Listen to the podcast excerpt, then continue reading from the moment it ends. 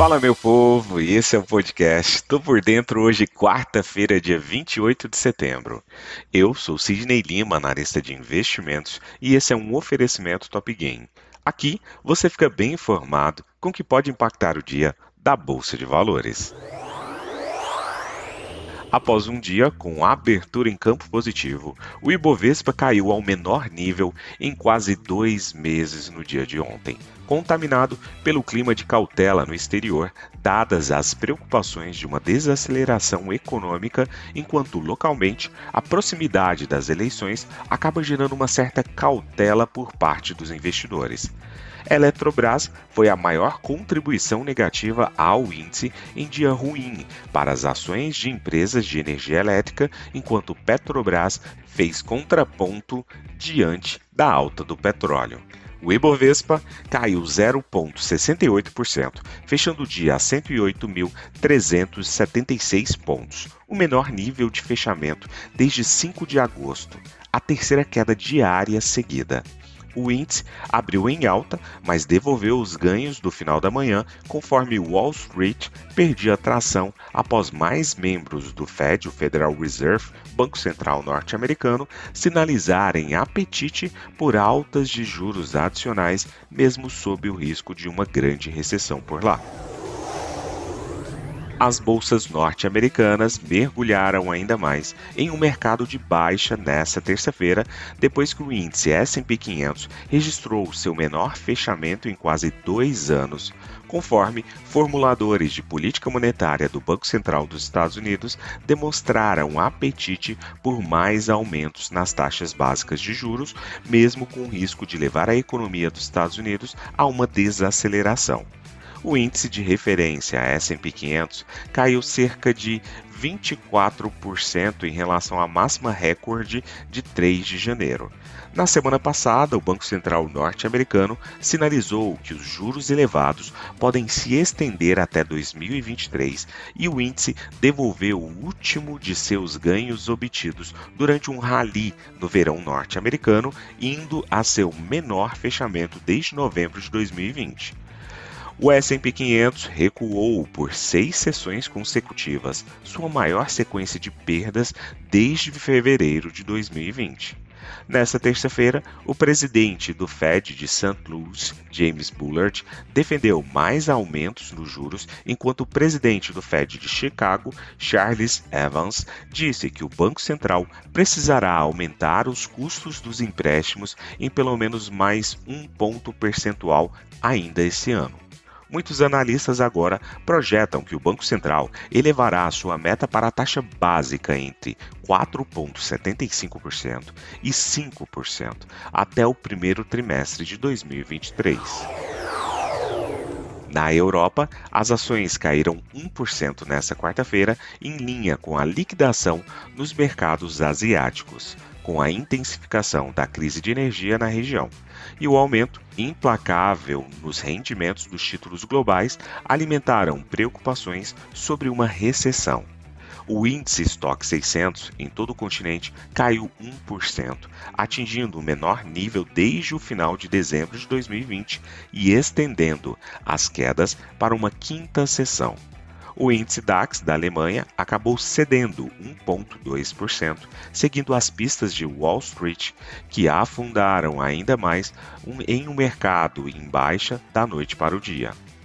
As tensões geopolíticas se intensificaram quando a Europa investigou o que a Alemanha, Dinamarca e Suécia disseram ser ataques a dois oleodutos Nord Stream no centro de um impasse energético que acontece por lá. Alguns canais de comunicação disseram que a União Europeia tende a ameaçar uma resposta robusta e unida a prováveis ataques a oleodutos.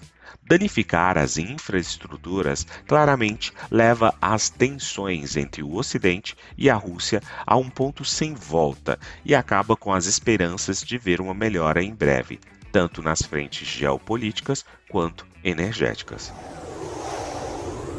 Na Ásia, as ações do Japão caíram nesta quarta-feira, com perdas nos setores de equipamentos de transporte, químico, petróleo, plástico e construção. No fechamento em Tóquio, o Nikkei 225 caiu 1,5% para atingir uma nova baixa de um mês. A volatilidade do Nikkei que mede a volatilidade implícita das opções do Nikkei 225, acabou caindo 2,59. No geral, os mercados de ações asiáticos afundaram à medida que os custos crescentes dos empréstimos alimentaram os temores de uma recessão global, assustando os investidores para o dólar porto seguro. Com os mercados asiáticos afundando devido ao aumento dos rendimentos dos títulos, as perspectivas de apetite ao risco são sombrias em meio a uma possível recessão econômica próxima. Partindo para o petróleo, os preços caíram mais de 1% nesta quarta-feira, pressionados pelo fortalecimento do dólar e por acúmulos de armazenamento de petróleo que compensaram o apoio dos cortes de produção nos Estados Unidos causados pelo furacão Ian. Ambos os contratos subiram mais de 2% na sessão anterior o dólar atingiu um novo pico de duas décadas contra uma cesta de moedas nesta quarta-feira, com o um aumento das taxas de juros globais alimentando preocupações em relação a uma grande e provável recessão. Como eu te falei alguns dias atrás, um dólar mais forte reduz a demanda por petróleo, tornando-o mais caro para os compradores que usam outras moedas. Na agenda econômica de hoje, às 8 horas da manhã, teremos divulgação de Índice de Evolução de Emprego, o CAGED, aqui no Brasil. Às 9 horas, divulgação de dados relacionados à inflação ao produtor, também no mercado brasileiro. Às 9 horas e 30 minutos, no mercado norte-americano, balança comercial de bens. Às 9h30 também, níveis de estoques do varejo, excluindo automóveis. Às 9h35, discurso de Bostic, membro do FONC. 11 horas, vendas pendentes de moradias lá nos Estados Unidos. Às 11h10, discurso de Bullard, também integrante do FONC. 11 horas e 15 minutos, discurso de Jeremy Powell, presidente do Banco Central norte-americano. Às 11 horas e 30 minutos, teremos divulgação de estoques de petróleo bruto lá no mercado norte-americano. Partindo para as cotações, agora que são 7 horas e 1 minuto do dia 28 de setembro de 2022, temos o mundo navegando em campo negativo, com Dow Jones a 0,99% de queda, S&P 500 caindo 1,18% e Nasdaq Bolsa da Tecnologia com uma queda de 1,62%. Temos agora o índice VIX sinalizando um aumento do temor por parte do mercado norte-americano, com uma alta de 3,5%. Em linha com isso tudo, a Alemanha cai fortemente 2,03%, França caindo 1,43%, Inglaterra 2,02%, Itália 1,84%, Espanha 1,63%. Todos os países da Europa caindo fortemente.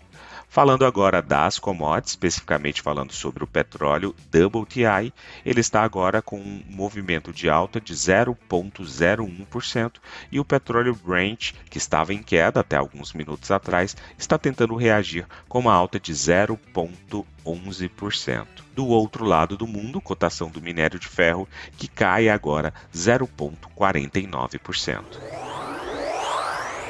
Vou ficando por aqui. Não esqueça de nos seguir nas redes sociais da Top Game.